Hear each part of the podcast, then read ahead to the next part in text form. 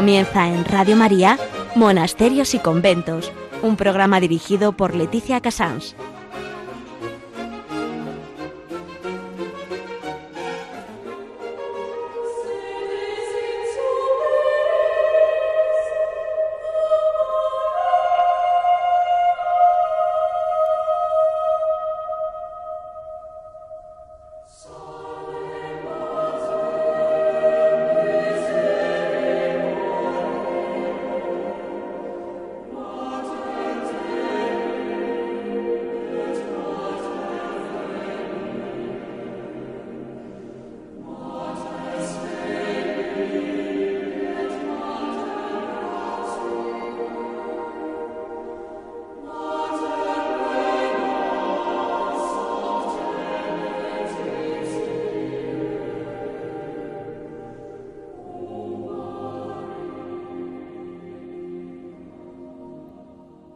Buenos días a todos ustedes. Son las 11, las 10 en Canarias. Estamos en Radio María y comenzamos Monasterios y Conventos. Hoy mm, estamos pues ese mediados de enero en que mm, a mí me gusta siempre recordar se acumulan, empezando por San Basilio mm, o San Antón, acabamos de celebrarlo, San Antonio, llamado primer eremita. Eh, entre medias hay varios eremitas santos eh, y un poco vamos a, poner a la cabeza de todos a San Basilio, pero realmente eh, el programa de enero eh, me gusta hacerlo sobre las almas a las que Dios llama al eremitismo. No lo entendemos muy bien, no es un, eh, pero vamos a intentar conocerlo mejor. Mm, después vamos a hablar de un, un grupo de ermitaños, llegó a ser una orden, que eran los ermitaños del Tardón, así se llamaban, en Córdoba de la mano de Monseñor Alberto González Chávez, que nos va a dar a, dar a conocer mejor la historia, porque es una historia realmente llamativa, muy bonita, y en, en, la vida práctica, que es ese hora et labora de todos los días, vamos a hablar, en lugar de hablar de una práctica concreta, de la vida de un padre que vive allí y hace una vida como vivieron los, los eremitas del momento, eh, que tampoco era una vida tan aislada como nos imaginamos.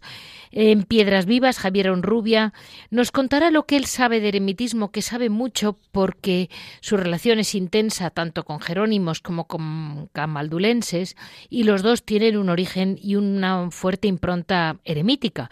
Y él eh, conoce muy bien el mundo del silencio, nos lo explicará muy bien. Este es el más o menos el sumario para hoy, eh, día 13 mm, de enero, mm, eh, este nuevo 2020, perdónenme. Eh, agradecerle mucho a Javier su mucho trabajo porque este es un tema delicado y lo sabe él combinar. Y ya saben que para cualquier comentario pueden comunicarnos siempre en monasterios y conventos arroba Monasterios y conventos arroba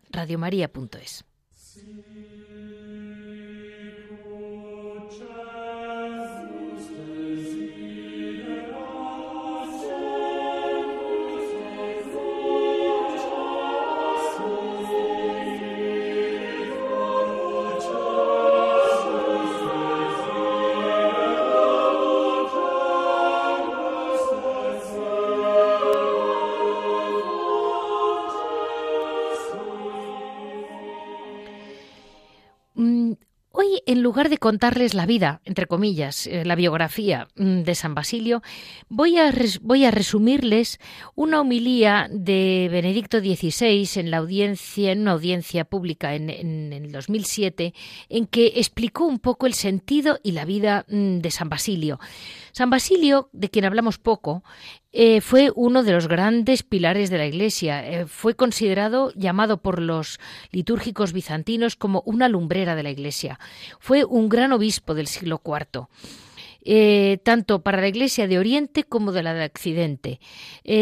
su vida, su doctrina, luchó muchísimo por la verdadera doctrina. Nació alrededor del 330 en una familia todos santos. Sus padres, padre, madre, su hermano, vamos, una verdadera iglesia doméstica, decía mm, Benedicto XVI. Atraído por el Señor, comenzó a tener ojos solo para él y escucharle solo a él, a pesar de que había sido un chico, un gran estudiante, muy brillante, pero lo tiene claro que lo va dejando todo. Se dedicó a la vida monástica, que su hermana ya era, eh, de la oración, se dedica a estudiar la meditación de las Sagradas Escrituras, los escritos de los padres de la Iglesia en la caridad. Le preocupaba muchísimo la caridad. Después fue ordenado sacerdote y después fue consagrado obispo. Y a pesar de, todo este en la Capadocia, que es la actual Turquía, dentro de todo este recorrido como de cargos, vamos a llamarlo así, él en su alma, que ya se había entregado plenamente a Dios, siempre combinó unas eh, muchísimas dosis continuas de soledad combinado con la pastoral. O sea, lo que no sabemos muy bien cómo supo este sabio equilibrio, dice el Santo Padre, mm, que supo unir al mismo tiempo el servicio a las almas y la entrega a la oración y meditación en la soledad. Se convirtió, mm, se sirvió de su experiencia personal, favoreció mucho la fundación de unas fraternidades, se llamó, o comunidades de cristianos eh, que visitaba él con frecuencia, que es a quienes puso su propia ley, la ley de la regla de San Basilio, es una, una regula de vida. Eh, anterior en la que luego se inspiró muchísimo San Benito, que es eh, pues eso, pues todo el, vamos a decir el patrono de Occidente, ¿no? Como hemos dicho muchas veces, pero está muy inspirado en aquella primera regla de San Basilio. Eh, creo este monaquismo que es como muy particular. No estaban ni encerrados en una comunidad, mm, estaban más bien abiertos, eran gente que trabajaba para su iglesia local y al mismo tiempo se retiraban a la soledad. Es obispo y pastor de su diócesis, se preocupó muchísimo por los pobres, dejó todo a los pobres, veló por la libertad de la Iglesia frente a los poderes del mundo que siempre han intentado atar a la Iglesia, y realmente eh, dio tal testimonio de amor y de caridad que creó una especie de ciudad que la llamaron la ciudad de la misericordia, que tomó el nombre de Basiliade, eh, consciente de que la liturgia es la cumbre en la cual toda la actividad de la Iglesia y asimismo tiempo ah, es al mismo tiempo es la fuente de donde emana la fuerza. Así es como lo escribe eh, el Santo Padre.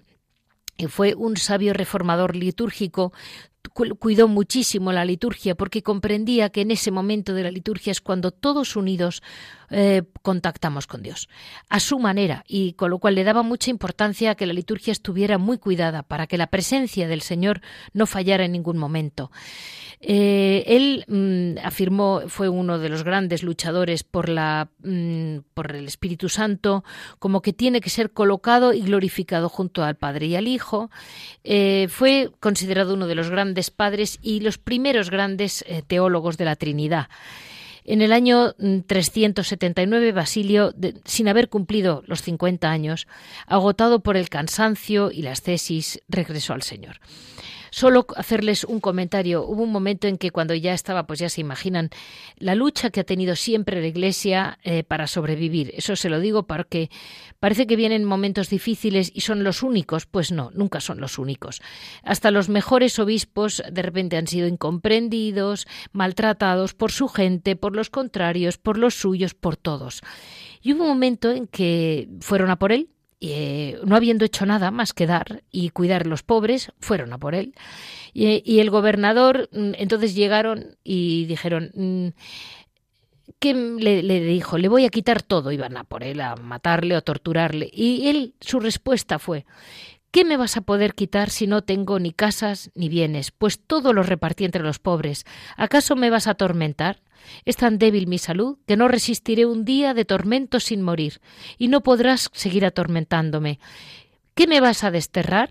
A cualquier sitio donde me destierres, allí estará Dios, y donde esté Dios, allí es mi patria, y allí me sentiré contento. El gobernador le respondió, admirado, Jamás nadie me había contestado así, y Basilio añadió, es que jamás te habías encontrado con un obispo.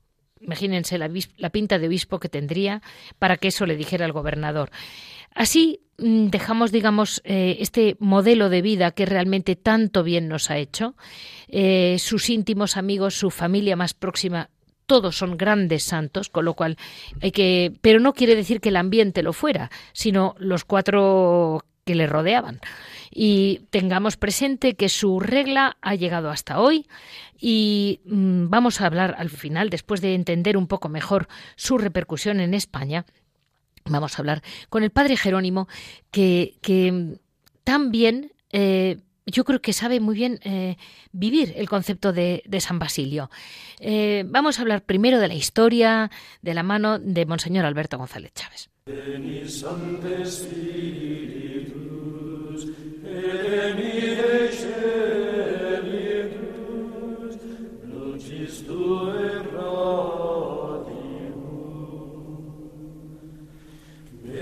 buenos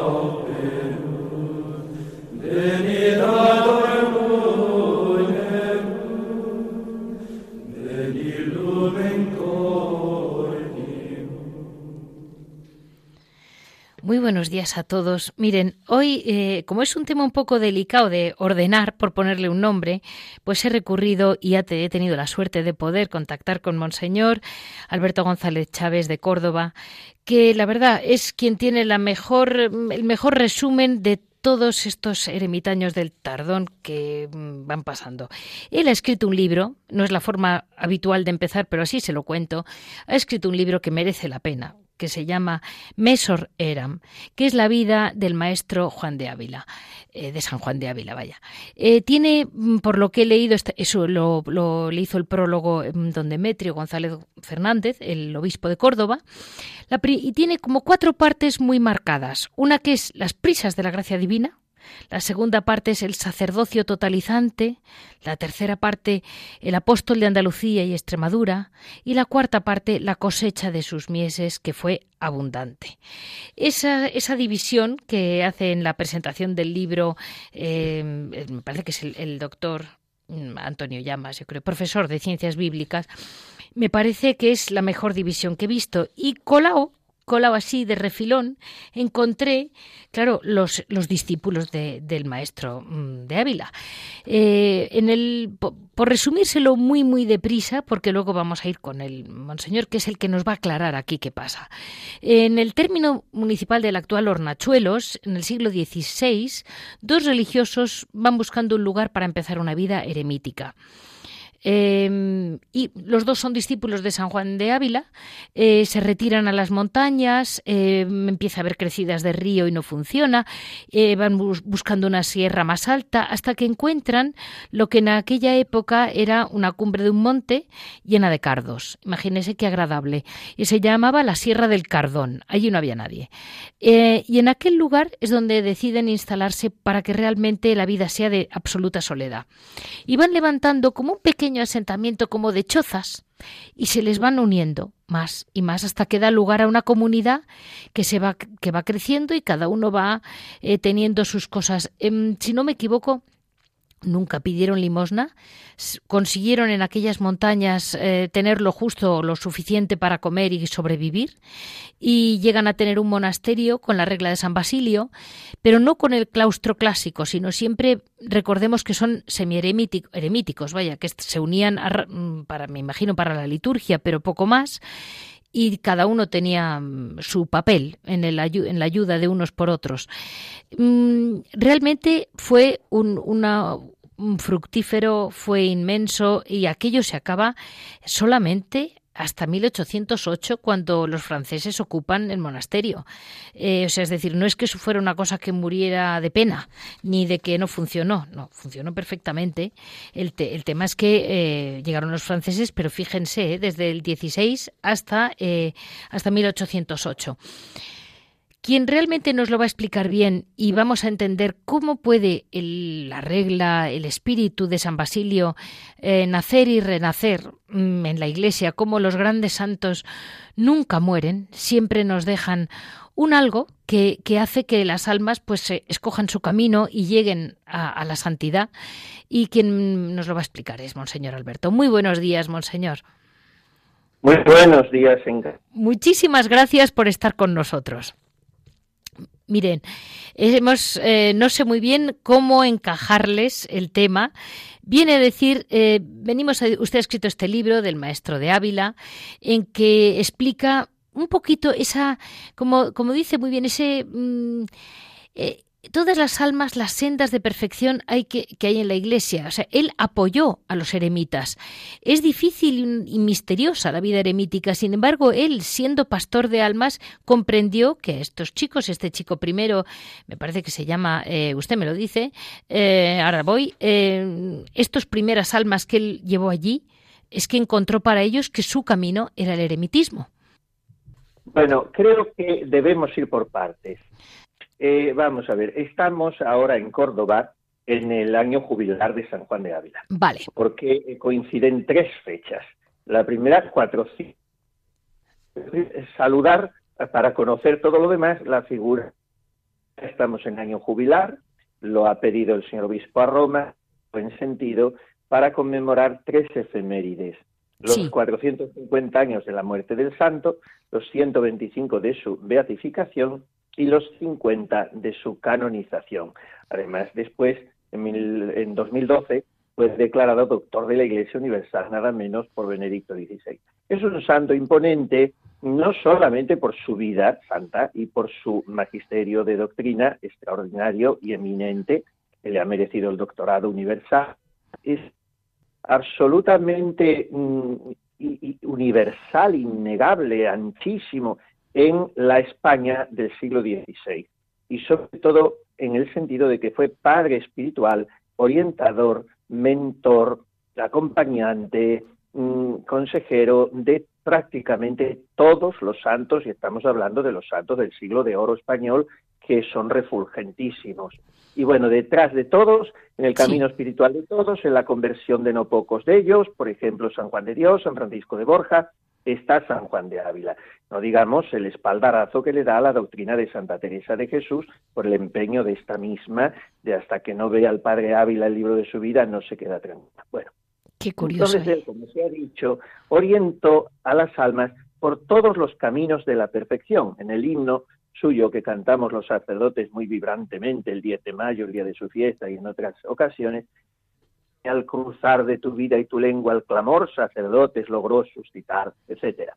Bueno, pues como fue padre de tantas almas, no desechó ningún camino de santidad y condujo a seglares por el camino de la santidad matrimonial, a beatas, como se decía entonces, una suerte de vírgenes consagradas que vivían en sus casas, religiosas, mandó treinta y tantos discípulos a la compañía de Jesús, porque quería muchísimo a los jesuitas, en fin, y entonces les salieron también al camino estos personajes tan peculiares, tan singulares, que querían Mateo de la Fuente, fundador del eremitismo en el Tardón, en la Sierra de Hornachuelos, un parque natural precioso, Sí. era de Alminuete, de Guadalajara, diócesis de Toledo entonces, y después Esteban de Centenares y Diego Vidal, que era un joven que vivía con San Juan de Ávila en Montilla y era su discípulo.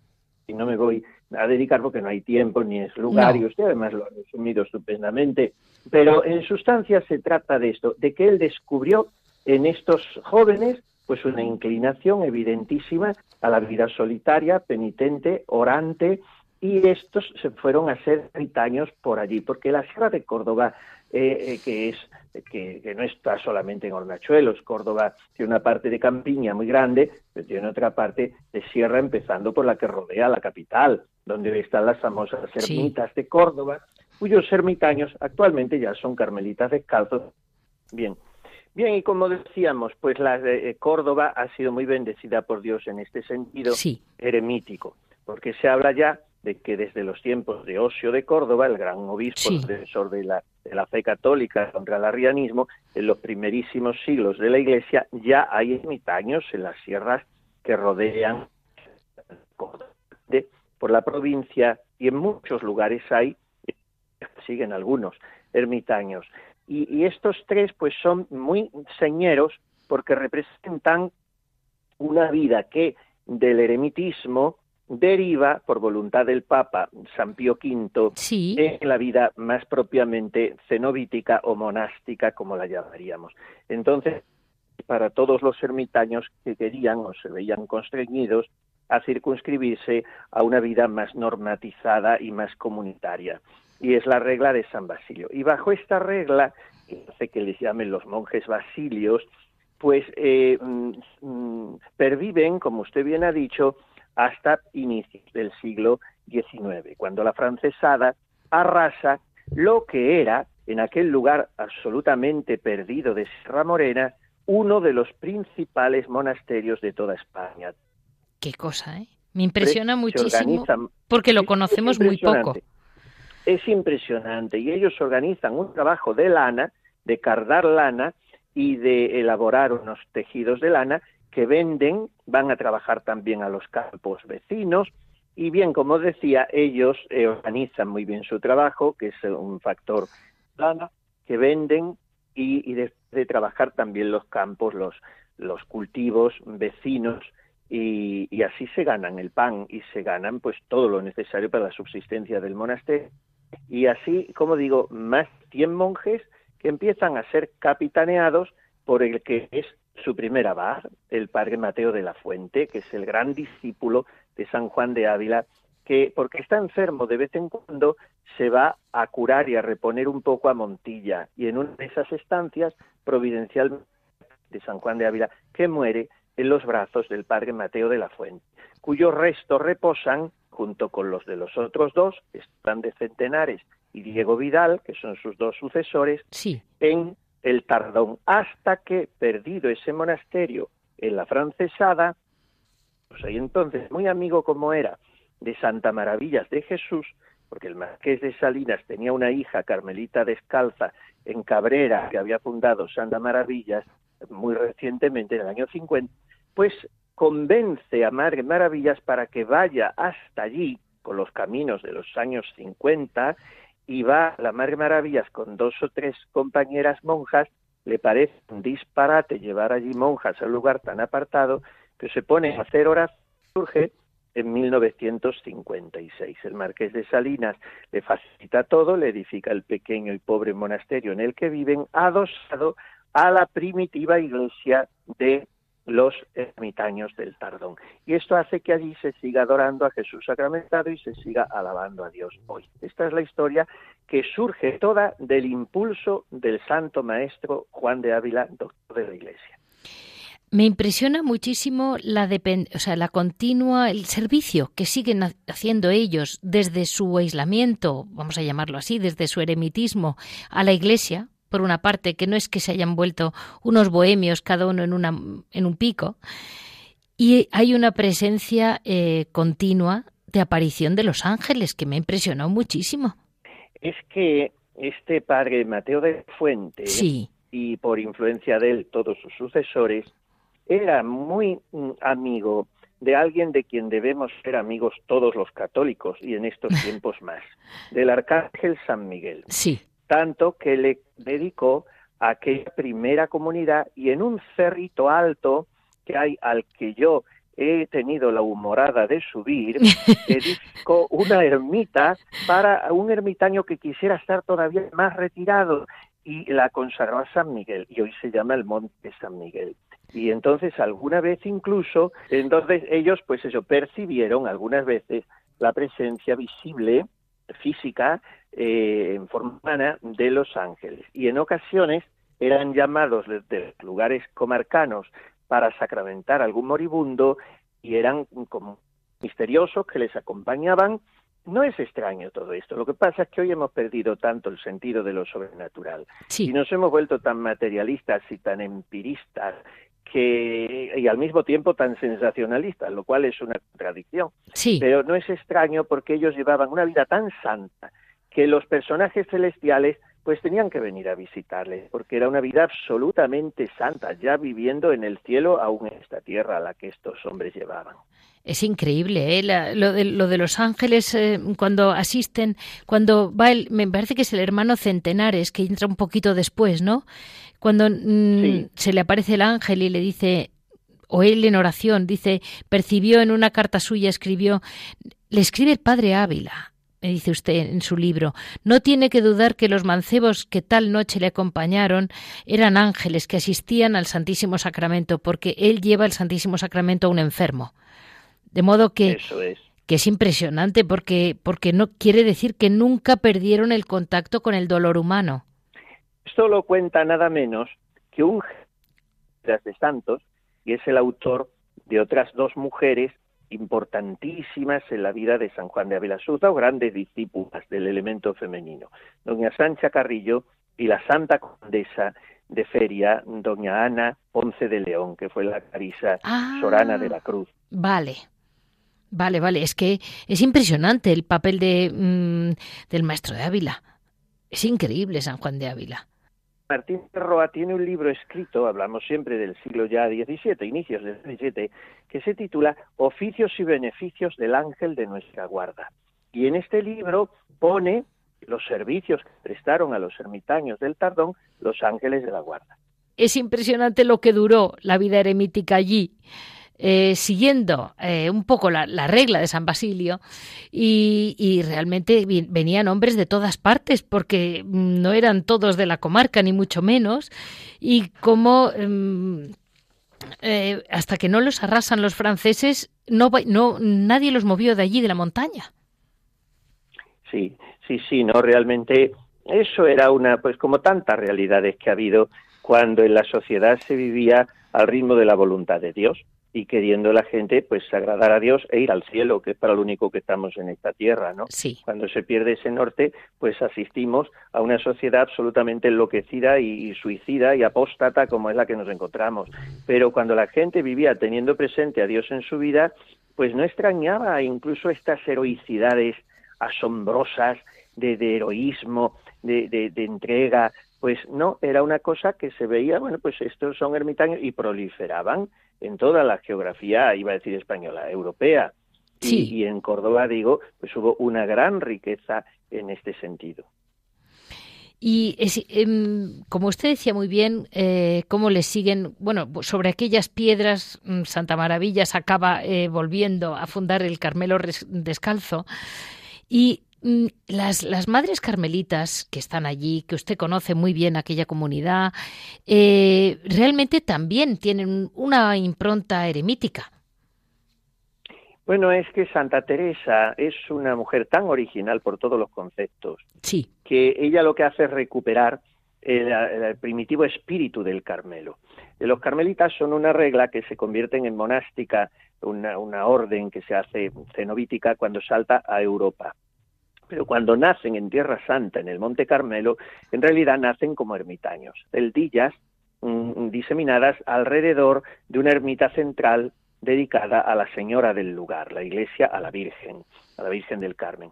Y entonces Santa Teresa, que ve un Carmelo ya, pues eh, muy así habiendo un poquito perdido la personalidad, ella lo que quiere es recuperar ese espíritu eremítico y escribe a sus monjas, nuestro estilo no es solo de ser monjas, sino de ermitañas. O sea, ella pone mucho acento en la convivencia fraterna, en las recreaciones, en el rezo comunitario, mezcla estos dos componentes. Y entonces toda carmelita que sea una auténtica hija de la Santa Madre, pues tiene que vivir también con un sentido muy profundo, muy intenso de ermitaña en su vida y naturalmente las carmelitas de San Calixto, que gracias a Dios son una comunidad fervorosa, observante, fiel, pues también quieren vivir con ese sentido y además ellas lo tienen mucho más fácil porque allí están absolutamente retiradas del mundo.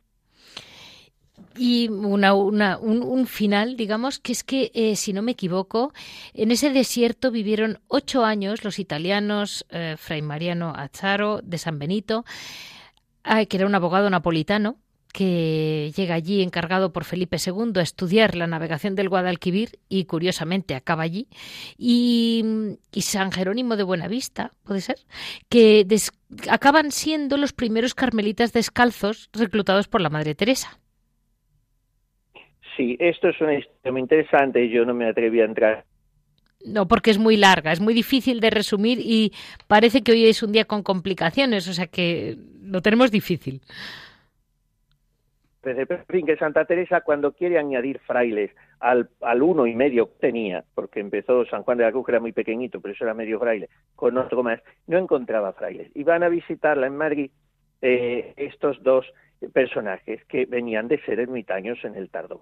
Eh, y eran dos, ¿no? dos personalidades muy interesantes los dos. Sí. Y entonces Santa Teresa los recluta para su reforma y son los primeros carmelitas descalzos después de San Juan de la Cruz. Pues realmente es que mm, se entera uno de cada cosa. Mm, realmente esto de la Iglesia es un mundo. No terminamos nunca, se lo digo en serio. Yo quería un, último que tiene toda clase de flores. Y quería dar a entender también a la gente que los ermitaños no se dedicaron nunca ni a pedir limosna, ni a vivir de los demás, ni a evadirse de sus problemas, sino que trabajaron y vivieron una vida con su con su ritmo humano normal, eh, siempre bueno, normal no, de la mano de Dios, en ese, en ese retiro excepcional del eremitismo que entendemos muy poco. Pero bueno, que no es gente que se dedique a evadir problemas, es lo que quería decirle a la gente. No, primero porque además se retiran a rezar por el mundo. Claro. por lo tanto, están inmersos en las problemáticas también del mundo que conocen, aunque sea a distancia. Y después porque el trabajo es un integrante imprescindible en la vida religiosa para que haya un equilibrio en el tiempo, en la psicología.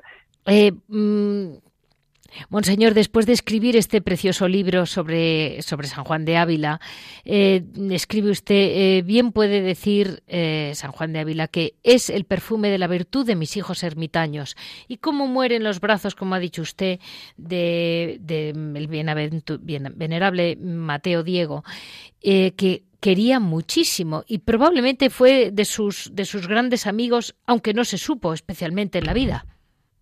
Sí, eso fue una providencia que les hizo a los dos, al, padre y al hijo, eh, porque eran eh, amigos con esa relación eh, paterno-filial espiritual, y entonces que fuera el venerable padre Mateo de la Fuente, que era una institución en el Tardón, a curarse a Montilla, coincidiera con que se le iba al cielo su padre maestro Juan de Ávila, pues eso fue que había lanzado y había, mm, digamos así, patrocinado, impulsado y estimulado San Juan de Ávila fue como, como darle la certeza al padre Mateo de la Fuente de que, de que estaba en buenas manos porque había sido eh, orientado nada menos que por el maestro de todos los santos de España entonces. Perfecto.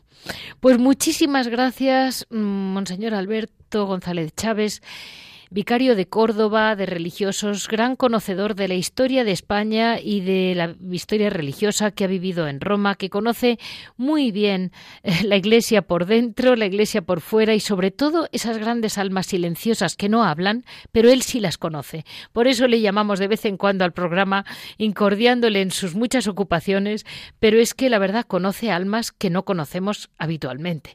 Muchísimas gracias, Monseñor, por estar con nosotros en Radio María. Muchas gracias a usted eh, con mi indulgencia, querida Leticia, porque aunque usted no es andaluza, lo parece con tanta exageración al hablar de mí. Pero me Estupendo. que usted hace y lo mucho que ayuda a la vida religiosa. Que Dios se lo pague. Muchas gracias. Les comento a todos nuestros oyentes que si no lo siguen perfecto, aunque Javier Esquina es una máquina e intentará eh, reunir bien las palabras, se oía mal, el teléfono iba y venía la cobertura, no sabemos por qué. Vamos a dejarlo ahí, que el Arcángel San Miguel nos ilumine y seamos capaces de entender los trozos que no se entendían y tengamos muy claro una cosa que ha dicho Monseñor, que no sé si les ha llegado perfecta, y es como estos hombres, como cualquier otro hombre cuando vive, en profunda soledad, pero al mismo tiempo viviendo la caridad, viviendo el trabajo, es decir, el modelo de Cristo, que es un poco lo que, lo que marca San Basilio, cómo estaban tan cerca de Dios que en realidad no debería de chocarnos que les acompañaran los ángeles y tuvieran varias apariciones del arcángel San Miguel. Eh, es una cosa que nos choca, pero al mismo tiempo intentemos, ahora que vienen tiempos pues quizás más duros, acercarnos al Señor con paz, con silencio y con plena confianza. Y si algún día tenemos el más mínimo miedo, sepamos que el miedo no tiene por qué existir. Tuvo un poquito de miedo un monje creyendo que algo le iba a ocurrir y en realidad era un ángel quien vino a ayudarle. Eh, sepamos que nuestro ángel de la guarda está siempre, siempre con nosotros.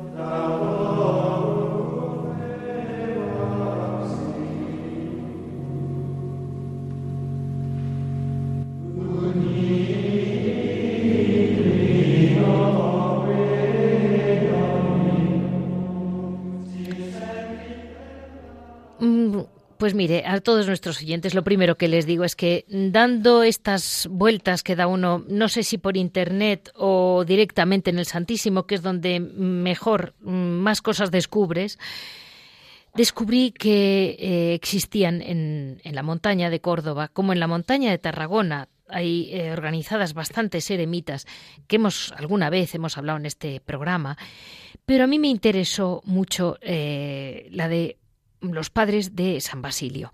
Como les he comentado, estas montañas del sur de Córdoba, la zona de Hornachuelos, prácticamente el pueblo de Hornachuelos, vamos a decir que es, entre comillas, la capital que es cuatro casitas, ¿sabe? Eh, Recuerdan que alguna vez hemos hablado con las eh, religiosas carmelitas descalzas de San Calixto.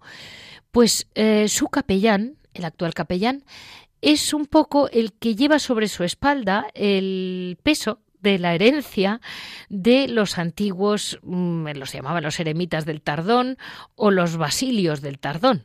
Pero eh, es un hombre joven que hace un poco lo que estábamos comentando de San Basilio, esa, esa capacidad de vivir la vida mm, con los demás y al mismo tiempo retirado en soledad. Eh, a ver cómo, cómo, nos lo, cómo, cómo nos lo explica él. Muy buenos días, Padre Jerónimo. Muy buenos días, Leticia, no de Dios. Pues muchísimas gracias primero porque le estamos interrumpiendo, incordiando su soledad. Y además no se Para hablar de Dios, Leticia, nunca, siempre decía los antiguos, especialmente los padres del desierto, que siempre para hablar de Dios se podía hacer una interrupción porque no nos saca del clima, ni de la oración ni del retiro, sino que nos sirve para alabar y agradecer a Dios tantos beneficios porque Él está en medio. O sea que no me retira ahora mismo hablando con usted.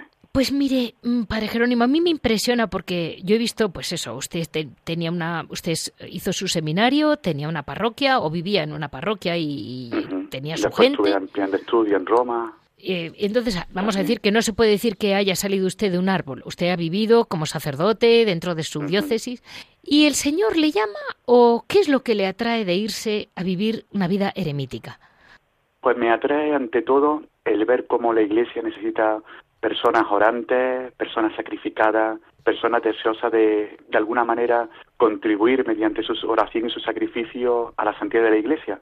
Precisamente viendo los pecados de la Iglesia, de sus sacerdotes, pues uno como sacerdote se da, cuáles, se da cuenta perfectamente cuáles son esas lagunas, esas deficiencias y también esas virtudes y esas luces. Pues de alguna manera yo quería ser en la Iglesia desde un llamado de Dios de ofrecerme precisamente a la Iglesia por mi hermano sacerdote y por la misma Iglesia, descubriendo que solamente así uno de ellos formando parte de un presbiterio, puede ser luz en los momentos de dificultad, penitente ante su miseria, luz ante su dificultad y sobre todo una persona que quiere morir, como dice Jesús en el Evangelio, para que otros vivan. Si el grano de trigo no, no muere, queda infecundo, pero si muere mucho fruto. Esa es una vida de muerte a uno mismo para que otros vivan, para que la iglesia viva, para que la iglesia pueda ser fiel al mensaje del Evangelio y también para que los sacerdotes puedan vivir su santidad, y no solamente los sacerdotes, sino los matrimonios, los seglares y todos aquellos que tengan una función dentro de la Iglesia, y no solamente los creyentes, los católicos, sino también para que todos se puedan encontrar con Jesucristo,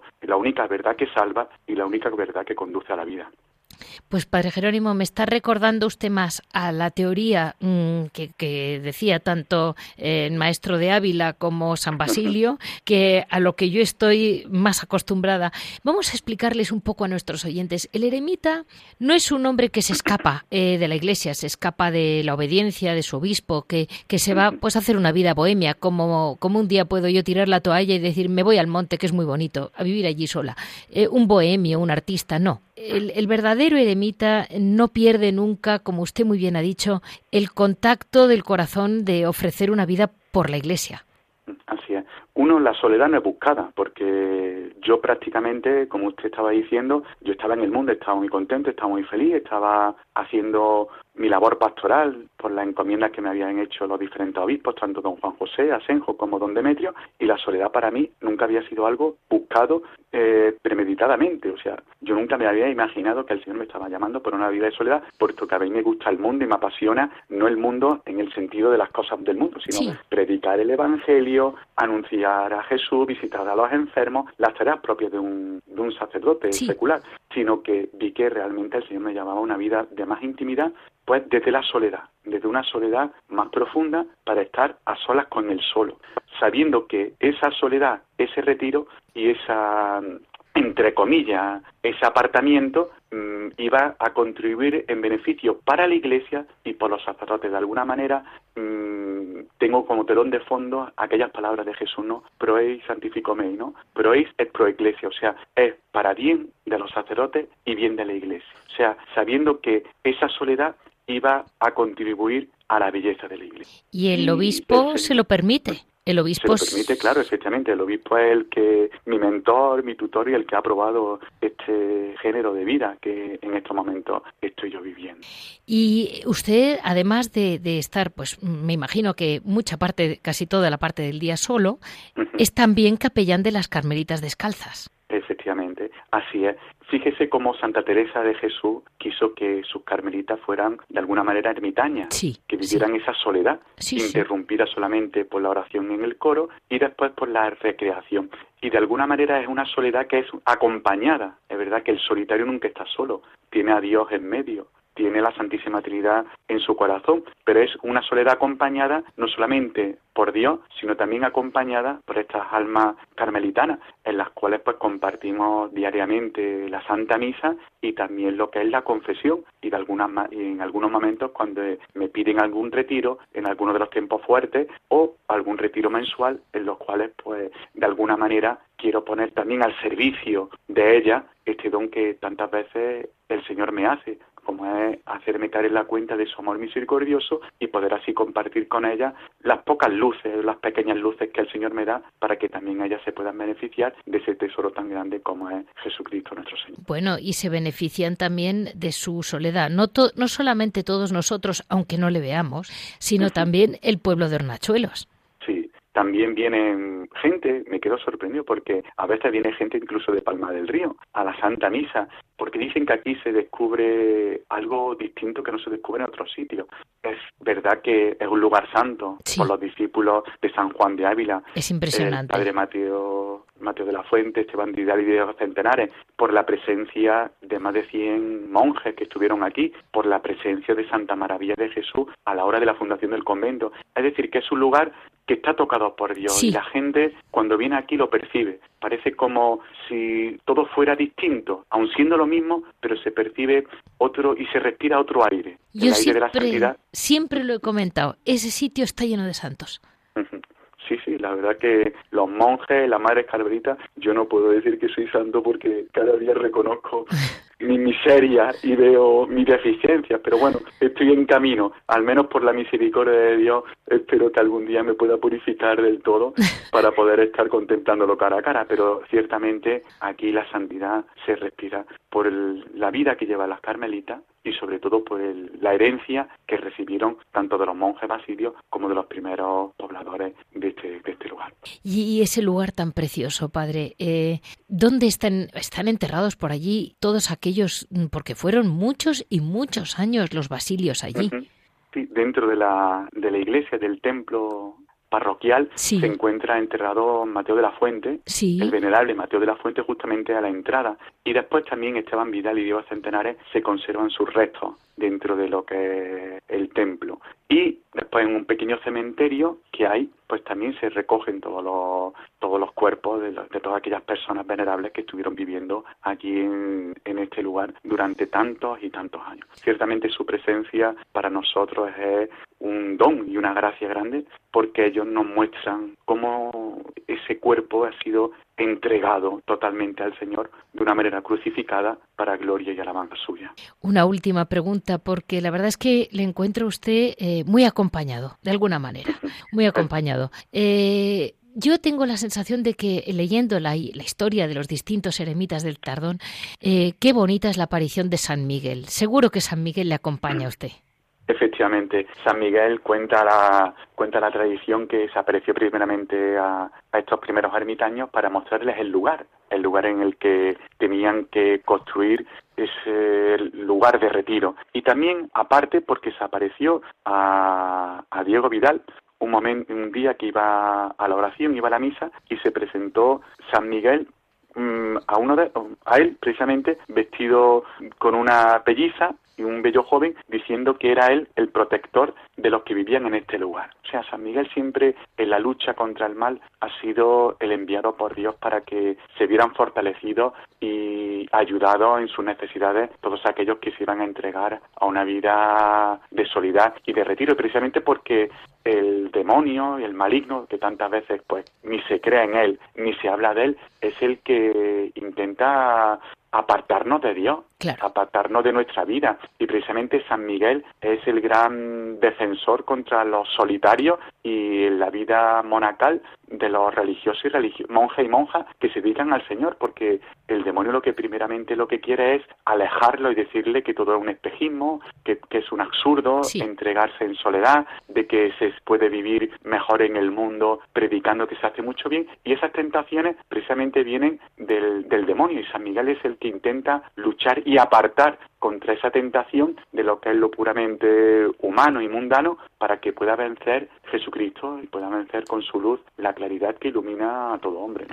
Y yo les quería comentar a nuestros oyentes que sepan que ya por la voz han entendido que el padre Jerónimo no es un anciano y eh, de las religiosas, si no me equivoco, hay dos niñas novicias.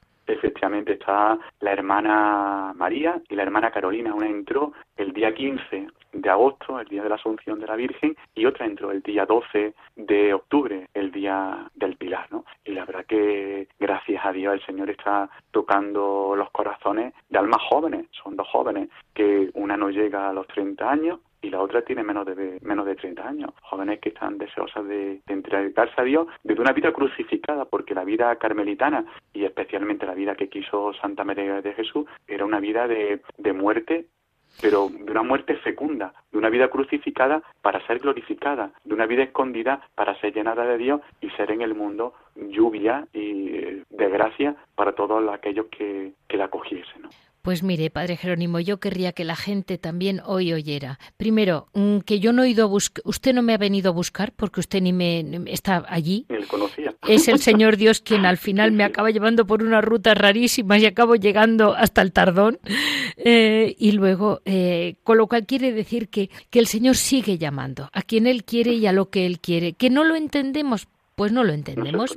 pues no. entender una vida de esta mayor entrega, ¿no? Es difícil de entender porque con todo lo que ofrece el mundo y lo que, y lo, lo, que ofrece también otras vocaciones. Se puede vivir una vida de mayor radicalidad, pero son la riqueza de la Iglesia. Dios llama a lo mismo, a una vocación al amor, a una vocación entregada, pero de diferente manera, de diferente modo, aun sabiendo que todos estamos llamados a la misma santidad y al mismo amor misericordioso de Dios. Muchísimas gracias, Padre Jerónimo. Eh, no sabe la ilusión que nos hace a todos, porque en tiempos difíciles, quizás, quizás alguien abra los ojos y empiece a entender que, que el Señor a su manera ya nos, ya nos llevará por donde Él quiera. Deje, confiemos, ¿verdad?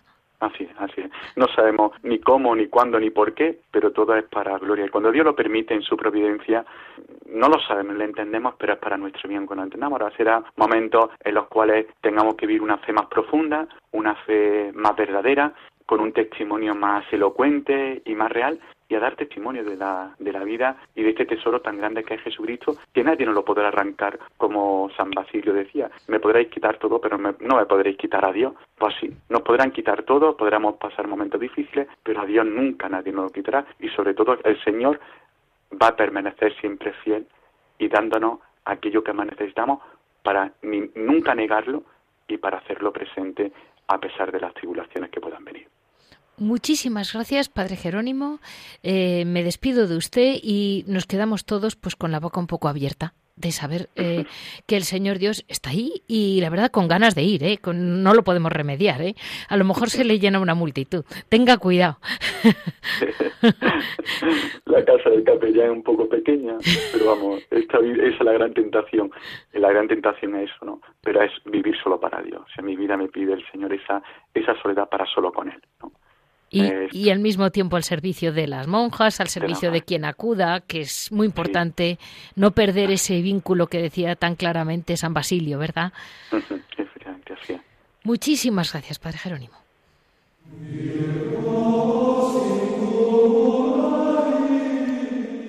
Muy buenos días, Javier. Eh, está con nosotros un día más Javier Onrubia, siempre fiel al tema que le caiga porque yo sé que eh, es un pozo sin fondo. Muy buenos días, Javier. ¿Qué tal? Buenos días, Leticia. Eh, mira, todo el programa ha sido sobre el tema del eremitismo, básicamente los basilios del tardón. Y, y, me da la impresión de que tú, como terciario camaldulense, que conoce bien la camáldula, la soledad y la vida eremítica, eh, sabes mucho sobre cómo el eremitismo combinado, vamos a llamarlo así, que es un poco San Basilio, los camaldulenses, ¿no? Se viven. Sí, bueno, históricamente ya sabemos que cuando surge la, la vida monástica ya por el siglo IV, hay gente que quiere vivir sola, ¿no? Entonces vive sola lo que es una persona sola, ¿no?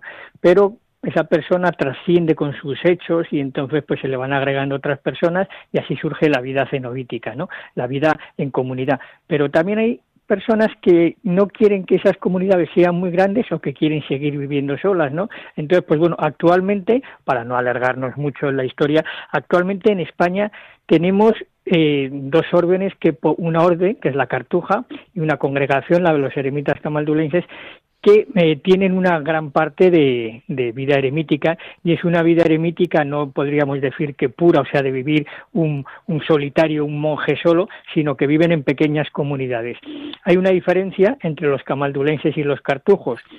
las cartujas son edificios muy grandes, tienen un claustro, en el claustro están las celdas, y en cambio los camaldulenses la particularidad que tienen es que en medio del yermo está la iglesia, y a un lado están las casitas, llamémosle para entendernos eh, lo que fuese, lo que serían como chalecitos adosados, ¿no? Y entonces el monje tiene que salir, llueva, truene o haga 40 grados a la sombra, tiene que salir de su casita siete veces al día para ir, para ir a la iglesia y no hay claustro. En cambio en las cartujas sí que hay claustro, ¿no? Entonces ellos viven bajo una regla, bajo la obediencia de un, de un superior y en pequeñas comunidades, ¿no? Porque el peligro, y eso lo ha advertido siempre la Iglesia y a través de los grandes maestros espirituales, el peligro del eremitismo es un poco vivir a tu aire. ¿No? O sea, hacer hacer lo que quieres, ¿no? o sea, no tener ninguna regla y claro, no tienes a nadie que te controle, ¿no? O sea, no tienes a nadie que sabe si te levantas a maitines o, te acuestas pronto o tarde o haces lo que quieres, ¿no? Entonces, ese es un problema histórico y ha dado lugar a grandes escándalos y bueno, ha hecho mucho daño a la fe y a la gente pues porque veía a alguien que decía, "Yo soy un ermitaño." No de ermitaño no tenía nada, ¿no? Entonces, por eso, con el paso de los siglos, pues se han ido decantando una serie de órdenes, ¿no? Aquí en España, la Cartuja y la Congregación de los Eremitas. Y luego está también lo que pasa que son ya una comunidad mayor y es una comunidad ya que poco a poco, pues bueno, no, no tienen vocaciones, pero durante muchos siglos han sido muy esplendorosos, que son los ermitaños de Mallorca. Sí, En Mallorca llegaron a tener... Que acabamos de pues celebrar a San Alberto. Sí, medio, yo creo que han, tenido media docena de eremitorios, tenían muchas muchas vocaciones, ¿no? Lo que pasa que bueno, es, esos han, muy parecidos también a los a los a los camaldulenses, ¿no? Pero poco a poco, pues bueno, la falta de la falta de vocaciones, luego estar en un sitio pues muy concreto, ¿no? En, en, las Islas Baleares, o sea, no es un sitio muy céntrico, por así decirlo, que hay mucho turismo, pero no precisamente mucho turismo espiritual para entendernos, ¿no? Entonces pero vamos, han estado.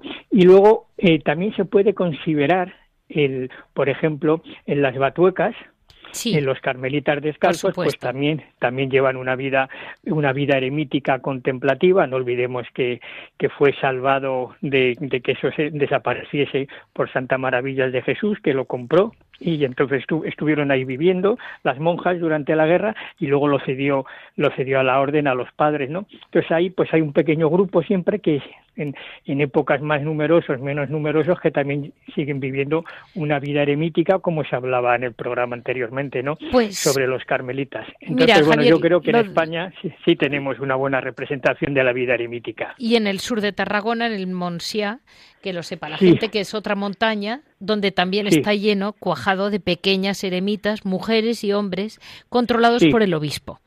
Sí, porque es una forma de eremitismo, que es el eremitismo diocesano, es decir, que dependen del obispo, suelen estar al servicio de la, de la comunidad parroquial de la zona donde están. Sí, sí, eso es un, eso es un, también eso para, sería para dedicar otro programa muy interesante, porque son personas que se han sentido llamadas a la soledad, no pertenecen a ninguna orden ni congregación, y entonces ante la demanda que había, pues tuvieron que hacer una especie de regla diocesana para los, para los eremitas de, de esa zona, que es muy sumamente, sumamente interesante. Sí, sí, efectivamente es un proyecto que lleva ya años, o sea, ya se puede hablar de que es una, es una realidad, o sea, no es un lleva muchos años ya eso en práctica y, está dando buenos resultados. Pues muchas gracias, Javier. Espirituales.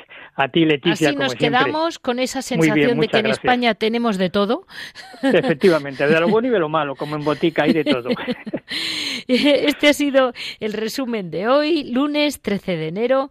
Eh, Javier Onrubia ha acabado de dar ese toque de color a nuestro programa sobre la vida eremítica y ya saben que para cualquier duda, cualquier problema, cualquier mm, cuestión me pueden consultar en monasterios y conventos arroba radiomaria.es. Monasterios y conventos arroba radiomaria.es. Como siempre, muchas gracias a Javier Esquina, que a ver cómo resuelve los problemas técnicos que va a parecer que no ha pasado nada. Hasta luego.